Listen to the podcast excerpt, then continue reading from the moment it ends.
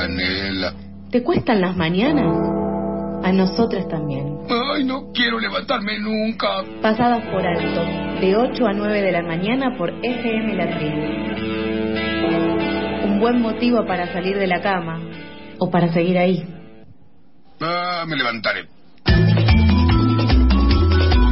8 horas 41 minutos en toda la República Argentina. Seguimos en Pasadas por Alto y seguimos de compañía porque no nos quedamos solos hoy con Nico en nada.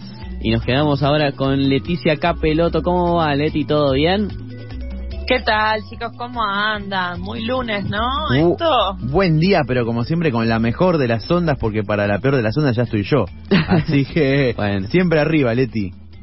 Muy bien, así me gusta, así me gusta. Bueno, ¿se acuerdan que empezamos esta columna de recomendaciones de cines y series allá hace 15 días bardeando? No sé todos si Sí, sí, yo me acuerdo, estaba presente. Además, como que tuvimos co- contraofensivas, o sea, el, el internet no, nos bardeaba a nosotros, pero nosotros igual logramos bardear. Así que fue una victoria. Eh, pero bueno, eh, Le- Cósmica. cósmica, una gran victoria, Leti. Así que, ¿cómo continúa esto? ¿Seguimos bardeando? ¿Qué tenemos que hacer? Eso, eso mismo, eso mismo quería contarles, que no, que hoy vine a hablar de cosas lindas, de cosas que me gustaron, de cosas que están en Netflix que están bien, Bien. para compensar un poco el universo, a ver si el wifi me funciona o si el universo ya no se la agarra con nosotros. ¿Qué les Muy parece? bien. Me parece Amo. bien, intentémoslo. El 10 de agosto, chicos, o sea, hace 10 días nada más, se estrenó en Netflix Los Ladrones, un documental sobre el mítico robo Ah. al Banco Río de Acasuso. ¿La vieron? Yo no, pero eh, interesado. Pero hemos, yo he visto una gran campaña de marketing tradicional en las calles con un montón de carteles Tuvieron- sobre esta sobre esta serie. Por acá, por Buenos Aires, tuvieron muchísima publicidad, es verdad. Eh, ¿Compensa la publicidad? Sí, sí, es una peli, es un largometraje, como comentaba, se estrenó el 10 y sí, mucha manija, pero acuérdense que la, sema- la, la otra vez hablamos de Santa Evita que tuvo más manija. Claro, sí, no, Santa Evita tuvo El demasiada. estreno, en el estreno en el Teatro Colón y toda la movida esa, pero no, chicos, esta es muy buena, la vi y ya venía yo un poco de capa caída con la película de ficción, ¿se acuerdan que Mm. hubo con Peretti, Ah, sí, la sí, pre-pandemia? Leti, Leti, sumo a lo que decís, claro, te referís a la película El robo del siglo del 2020 Exacto. con Ariel Winograd. Yo cuando lo vi esperaba una especie de misión imposible y me encontré con una comedia que me entretuvo, me entretuvo, pero claro, no era lo que yo esperaba. No, además un muy desperdiciado Peretti en el papel de la cabeza de esta Mm. banda increíble de ladrones artistas, La- ladrones slash artistas, como ellos mismos se llaman, porque bueno, esto es de primera mano, ¿no? Fernando Araujo, Luis Mario Vitete, los reales, los verdaderos, Sebastián García Bolser, todos ellos participaron de este documental, les pagaron un montón de dinero, o sea, que sí, Y son robado- artistas. sí, sí. a lo robado vuelta a robar. Pero no, a mí me gustó mucho esta, esta, este documental, chicos, porque no solamente tiene testimonios de primerísima mano, o sea, están los ladrones ahí hablando y contando cómo hicieron todo, sino que hay una recreación teatral muy interesante. Se hizo una maqueta del banco de 8 No. metros para poder mostrarlo. Tiene cosas muy teatrales, muy graciosas, muy de, de la- del montaje de la película, de la dirección. Ustedes saben que hay algunas leyendas negras que dicen que este robo fue el origen de la casa de papel, ¿no? ¿Ustedes vieron la casa de papel? Lo, lo, Sí. lo he escuchado. Lo en su escuché, pero me acuerdo, recién me acuerdo, o sea, cuando salió La Casa de Papel, hará, no sé, 2018, 2019, que ahí se había dicho y me re había olvidado, pero es cierto, es cierto que, que es Argentina. Es que la pasta base de la casa de papel, ¿no? Para hablar claro. ¿Qué es? Es un grupo de ladrones que hacen como que toman rehenes y hacen otra cosa. Sí, ¿O no? sí. Después, si, si imprimen papel o no, es de- queda, queda mm, secundario, pero el, Claro. la teatralización esa de estamos tomando rehenes, pero en realidad estamos haciendo otra cosa, es exactamente igual a lo que hicieron los ladrones de el mítico cartel que dejaron también una cosa preciosa, ¿no? Cuando Mm. se fueron en el boquete, dejaron este cartel que dice en barrios Barrio de ricachones, Sí, sí. sin armas ni rencores, es solo plata y no amores. Espectacular. Poeta. Espectacular. Ah, Poeta. arte, artista. Sí, Poeta, sí, sí. chicos, esto, eh, este documental, como para, para resignificar esta frase, se basa en un libro del periodista Rodolfo Palacios que se llama justamente Sin armas ni rencores, que reconstruye toda la trama por detrás. Y lo que me impactó bien, escuchando la entrevista al director fue que se, el cañón, el famoso cañón que usaron para abrir todas las cajas fuertes, eh, no lo quiero seguir spoileando el docu, lo tienen que ver, pero este caso es súper famoso hace muchos años.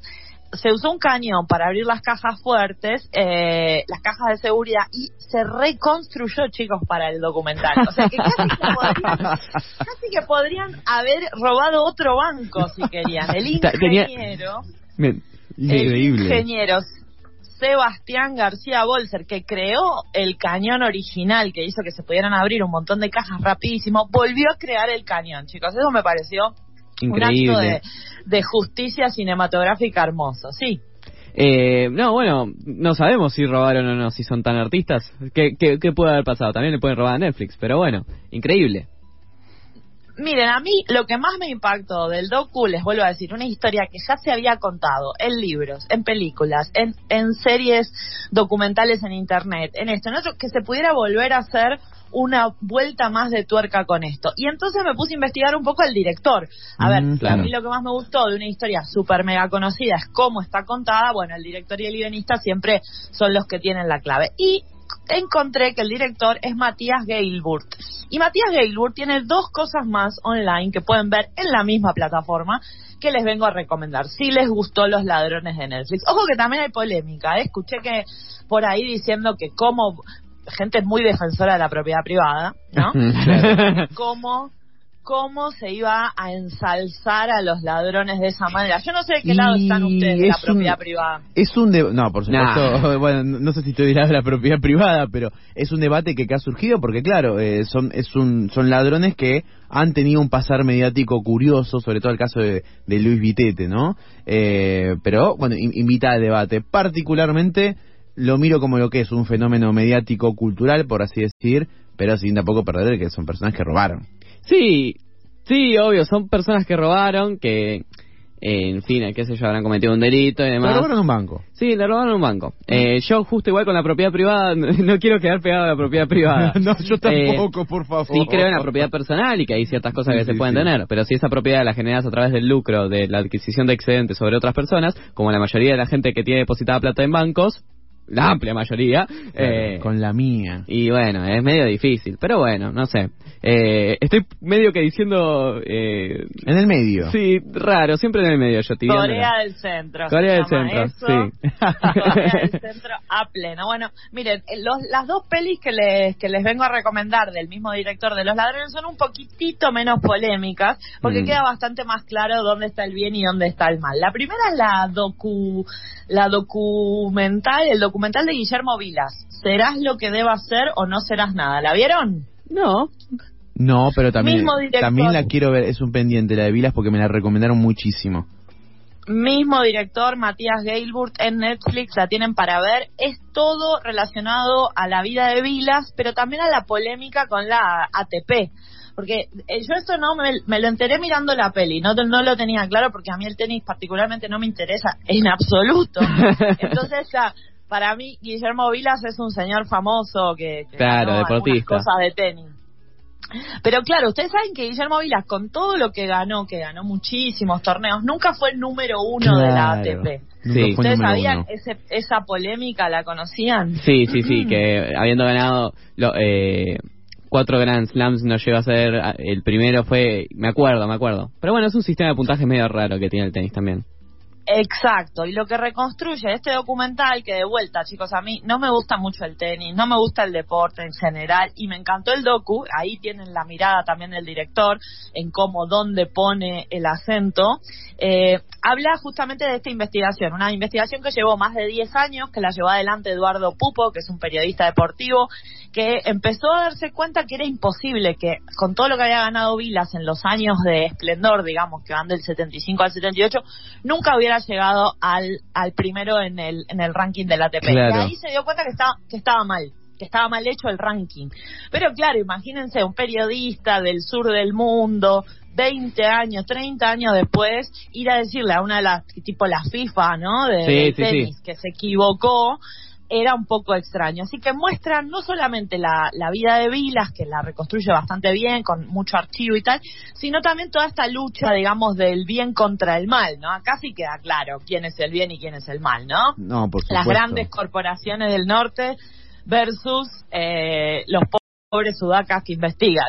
Claro, Claro. Y que, y que casi o sea, que ganaron todo e igual no importan, pero bueno, eh, hay que ver también. Es muy eh, es muy emocionante cómo Vila se pone mal con respecto a, a no ser reconocido, ¿no? Porque uno dice, pero bueno, ya fue, ¿no? Pasaron 40 años. Y él sigue, o sea, porque el periodista lo contacta para decirle, mira, yo estoy haciendo esta investigación por la mía, pero resulta que el sujeto de la investigación sos vos. Y Vila se hacen amigos, lógicamente, y, y es muy emocionante también cómo eh, el reconocimiento, ¿no? Es importante Mm. también, no importa los años que pasen. Y, Así que claro. se las recomiendo también mucho eh, este documental Guillermo Vilas, Serás lo que debo hacer. Y no serás nada que es del mismo director, decíamos que Los Ladrones, el documental del robo al Banco Río que se estrenó en Netflix la semana pasada. Ahí tengo una más. Amo. ¿Tengo tiempo? Sí, ¿no? Sí. Sí. Bueno, tengo una más del mismo director. Comentábamos, este es un díptico, son dos episodios, y acá ya nos ponemos un poquito más espesos, porque por algún motivo que no termino muy bien de entender, Matías Gailbert, Gailbert tiene, si bien es argentino, tiene mucha relación con México. E hizo varias películas eh, con México eh, con- como temática central y con Paco Ignacio Taibo II, el escritor mexicano, no sé si lo tienen, lo ubican, muy comprometido él, escritor de, de policiales, eh, entre los cuales está este díptico que pueden encontrar en Netflix que se llama Los días de Ayotzinapa. Ustedes saben, 2014, 43 estudiantes desaparecidos en México, un caso que revolucionó un crimen de Estado, básicamente, Mm. puro terrorismo de Estado, 43 personas desaparecidas. Sí. Una cosa que es realmente espeluznante. Estudiantes. Que, eh, ¿Cómo? Claro, estudiantes. Mm. Sí, sí, los estudiantes que estudiaban para ser maestros Claro. iban a ir a una manifestación saliendo de eh, Ayotzinapa, donde ellos vivían, y desaparecieron. Fin, no se sabe dónde están sus cuerpos, si están vivos, no se sabe nada. Es tremendo, es uno de los crímenes eh, de Estado más importantes que cometió México, un país muy complejo en términos de desaparición de personas y que en este díptico en dos episodios que les recomiendo muchísimo está retratada desde la mirada de los protagonistas una versión contraoficial, digamos. La versión oficial eh, es el silencio, básicamente. Mm. La versión del Estado mexicano sobre este caso es el silencio. Nadie sabe qué pasó, nadie sabe dónde está esta gente. Y la versión, por supuesto, no oficial la lleva adelante en este documental eh, Paco Ignacio Taibo. Y está producido, chicos, muy interesante esto, por Cecilia González, una periodista mexicana que vive en Buenos Aires, no sé si la ubican, es una gran, gran periodista especializada en narcotráfico, les recomiendo que la sigan en redes porque además trabaja muy bien, arroba Ceci Azul. Cecilia González fue parte de este documental Los días de Ayotzinapa, que les recomiendo mucho ver siguiendo la línea de Matías Gailwood. Genial, Leti. Muchísimas gracias por todo lo de hoy. Yo ya, ya estoy, ya estoy, ya me estoy haciendo un huequito para ver alguna de estas series de documentales. Nada, chicos, que no se diga que somos haters en esta columna, No. por favor. que alguna cosa nos gusta alguna vez. Hoy fue- Efectivamente, hoy es Matías y bueno, mañana veremos qué nos gustará, ¿no? Claro, no, hoy fue una, una, una columna muy lover, así que banco. Vamos una y una a ver con qué nos va mejor. ¿Qué les parece? Dale. Muchísimas gracias, Leti. Un beso, chicos. Buena Be- semana. Hasta luego. Beso. Pasamos a escuchar Saraeve y ya, ya, ya, ya, ya, ya nos vamos, pero antes escuchemos un poco de música y disfrutemos.